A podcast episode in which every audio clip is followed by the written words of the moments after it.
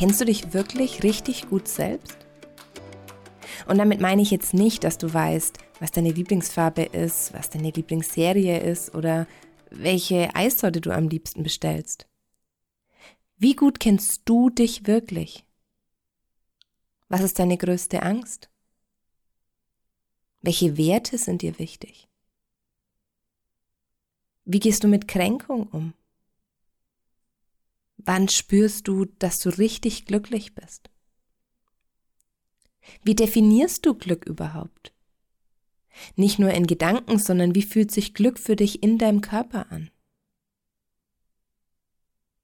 Wenn wir uns richtig kennenlernen, geht es nicht nur darum, uns zu durchdenken und theoretisch zu wissen, wie wir eigentlich sind, sondern eigentlich geht es auch darum, sich wirklich spüren zu können. Wie gut kennst du deinen Körper? Wie sehr hast du dich schon mit ihm auseinandergesetzt? Welche Stellen an deinem Körper fühlen sich gut an? Welche Dinge nimmst du an ihnen wahr? Wenn wir uns mit dem Körper auseinandersetzen, stoßen wir oft auf so ein ganz fremdes Terrain und ähm, sind auch oft so ganz unsicher, wie wir eigentlich verschiedene Dinge in unserem Körper annehmen sollen. Das ist oft der Punkt, an dem Panikattacken entstehen, an dem Angst entsteht, an dem so ganz viele verschiedene Symptome hochkommen, die uns eigentlich eher davon wegbringen, uns mit unserem Körper auseinanderzusetzen. Es ist oft so, dass Dinge hochkommen, die uns Angst machen. Aber auch da kann ich dir wirklich sagen, wenn du dich wirklich kennenlernst, dann lern dich auch mit deiner Angst kennen. Dann lern dich auch mit deiner Panik kennen. Lern dich mit all den Blockaden kennen, die da gerade jetzt im Moment in dir sind. Denn das bist auch du. Die Panik gehört auch zu deinem Leben. Jede Blockade gehört auch zu deinem Leben, das bist alles du. Und ich glaube, was wir oft tun, sind Dinge zu sagen wie, ja, ich würde mich eigentlich gern wirklich gut kennenlernen, aber die Panik oder die Angst, meine ganzen Angstgedanken, meine negativen Gedanken, die stellen sich mir immer wieder in den Weg und die gehören ja eigentlich gar nicht zu mir.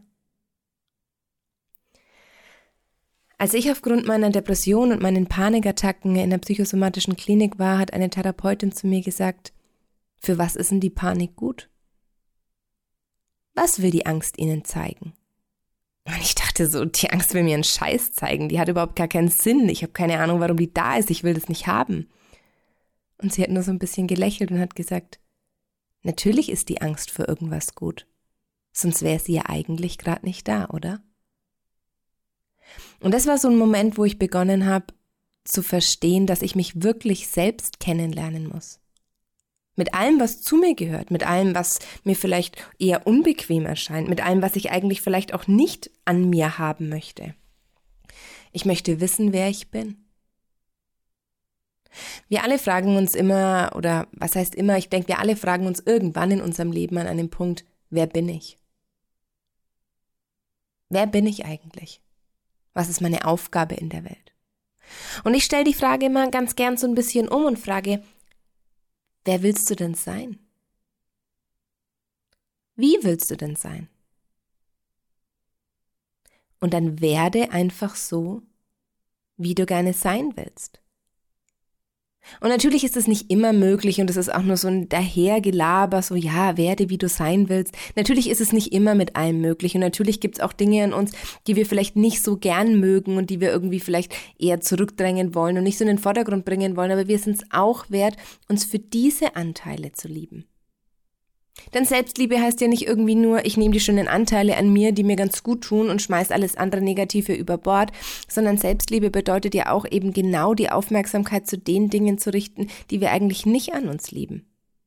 Die Stellen an uns weich zu machen, die es verhindern, dass wir uns auf Liebe einlassen können. Ich habe einen total tollen Text gelesen, den ich dir gerne vorlesen möchte, und zwar ging es um Osho, dem die Frage gestellt wurde, warum haben wir so viel Angst zu sein, wer wir wirklich sind. Und er antwortet, in jeder Person befinden sich mindestens drei Persönlichkeiten. Eine ist die, die du wirklich bist. Über sie weißt du fast gar nichts. Die zweite ist das, was du von dir selbst glaubst. Die dritte ist, was du andere über dich glauben machen möchtest. Jeder Mensch ist in drei Ebenen unterteilt. Die erste ist die, die auf der er wahrhaftig ist. Aber er ist sich deren nicht bewusst. Die zweite ist die, auf der er sich selbst sieht. Die dritte ist die, auf der er von anderen gesehen werden möchte. Auf diese Weise ist jeder Mensch über drei Ebenen verteilt. Der wahrhaftige Mensch ist derjenige, der du wirklich bist. Du glaubst, du seist bescheiden und innen bist du voller Ego. Du glaubst, du seist religiös, aber innen bist du voller Irreligiosität. Wenn du glaubst, du seist ein Mensch, der viele soziale Dienste leistet, hast du im Innen immer das Bedürfnis, dass dir alle dienen. Bist du wirklich der Mensch, von dem du denkst, dass du es bist?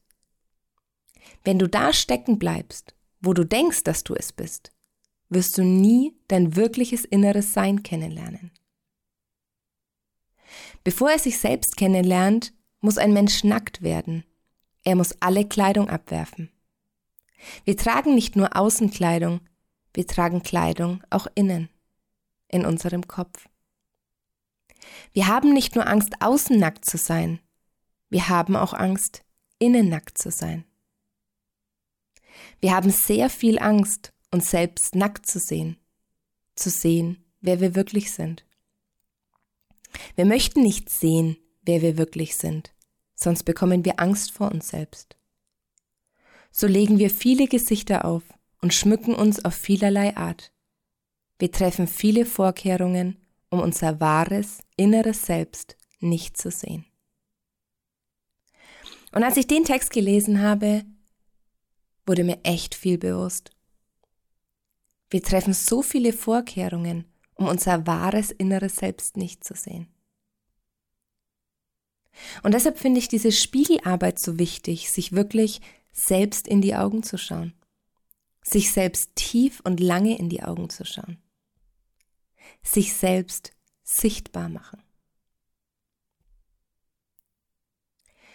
Denn ich glaube, wenn wir uns mit dem Thema Selbstliebe beschäftigen und wenn wir uns wünschen, uns einfach mehr selbst zu lieben, dann kommen wir an einen ganz bestimmten Punkt, nämlich der, an dem wir feststellen, dass es unglaublich schwer ist, ein unbekanntes Wesen zu lieben.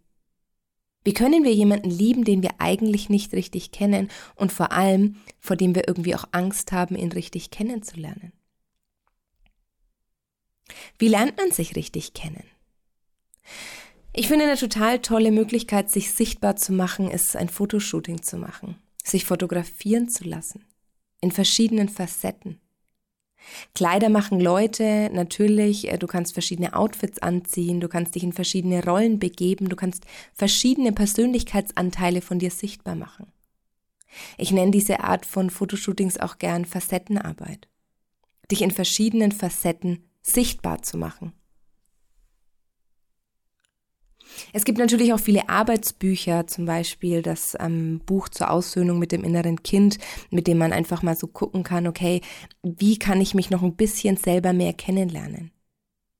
Das ist ein, es gibt viele verschiedene Bücher. Das ist auch eins der Bücher, an dem du wirklich, in dem Aufgaben drinnen sind, die du schriftlich beantworten musst. Ich finde zu schreiben etwas total Heilsames. Schreib dir doch einfach mal selbst. Hast du dir schon mal selber einen Brief geschrieben? Nimm dir nichts vor, setz dich nicht unter Druck, beginn einfach mal dir selber einen Brief zu schreiben. In der inneren Kindarbeit, auf die ich auch noch eingehen werde, habe ich begonnen, mir selber zu schreiben. Meinen inneren persönlichen Persönlichkeitsanteilen Briefe zu schreiben.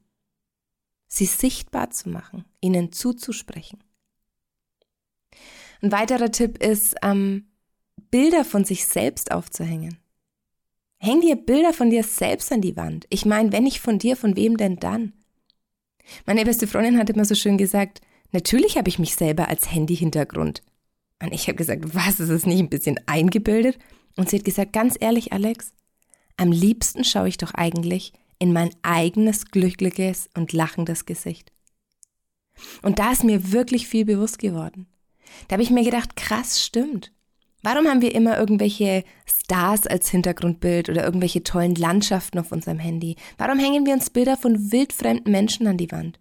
Irgendwelche Bilder, die irgendein Fotograf, zu dem wir null Bezug haben, mal von irgendjemandem gemacht haben. Häng dich selbst an deine Wand. Schmück dich mit dir. Trau dich. Es ist schwer, ein unbekanntes Wesen zu lieben. Aber geh doch einfach auf die Suche nach dir und lern dich einfach kennen. Lern dich einfach klingen, klingt jetzt vielleicht total einfach, aber lern dich kennen und bekomm Lust darauf, dich kennenzulernen. Lies Bücher, geh zu Seminaren, besuch Selbsterfahrungsgruppen.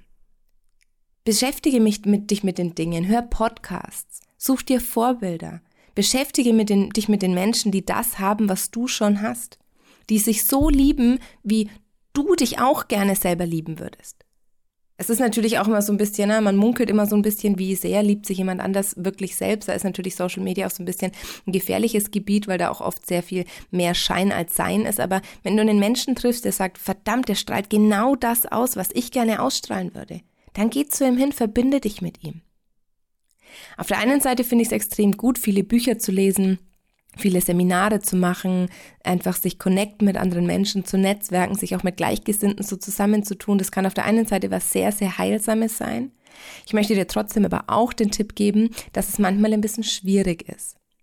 Denn wenn wir von Seminaren kommen, dann denken wir oft, dass das, was wir dort gelernt haben, die neue Wahrheit ist.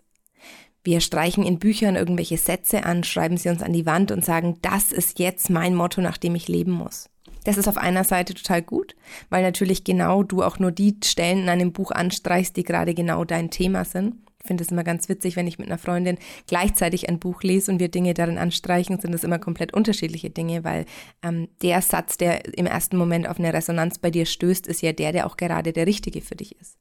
Aber es ist auch so ein bisschen gefährlich, wenn man plötzlich in diesen Ich muss jetzt unbedingt mich entwickeln Drang verfällt dann kann das mit Seminaren an so eine Überhand geraten und man macht irgendwie zu viel und liest zu viele Bücher gleichzeitig und alles, mit dem man sich umgibt und mit dem man sich schmückt und was man denkt und was man konsumiert, ist nur noch die Wahrheit von anderen Menschen. Das ist die Art und Weise, wie sie ihr Leben sehen und es mit dir teilen. Aber es ist nicht die Art und Weise, wie du es in dein Leben integrieren musst. Deshalb versuche einfach immer so ein bisschen ein gutes Gleichgewicht zu haben. Du musst ja nicht sofort alle Bilder in deiner Wohnung abhängen und dich quasi an die Wand hängen, sondern du kannst ja auch einfach mal mit ein paar Bildern beginnen. Es ist schwer, ein unbekanntes Wesen zu lieben. Ich fände es total schön, wenn mehr Menschen da außen wirklich Lust hätten, sich kennenzulernen. Vielleicht magst du heute damit anfangen.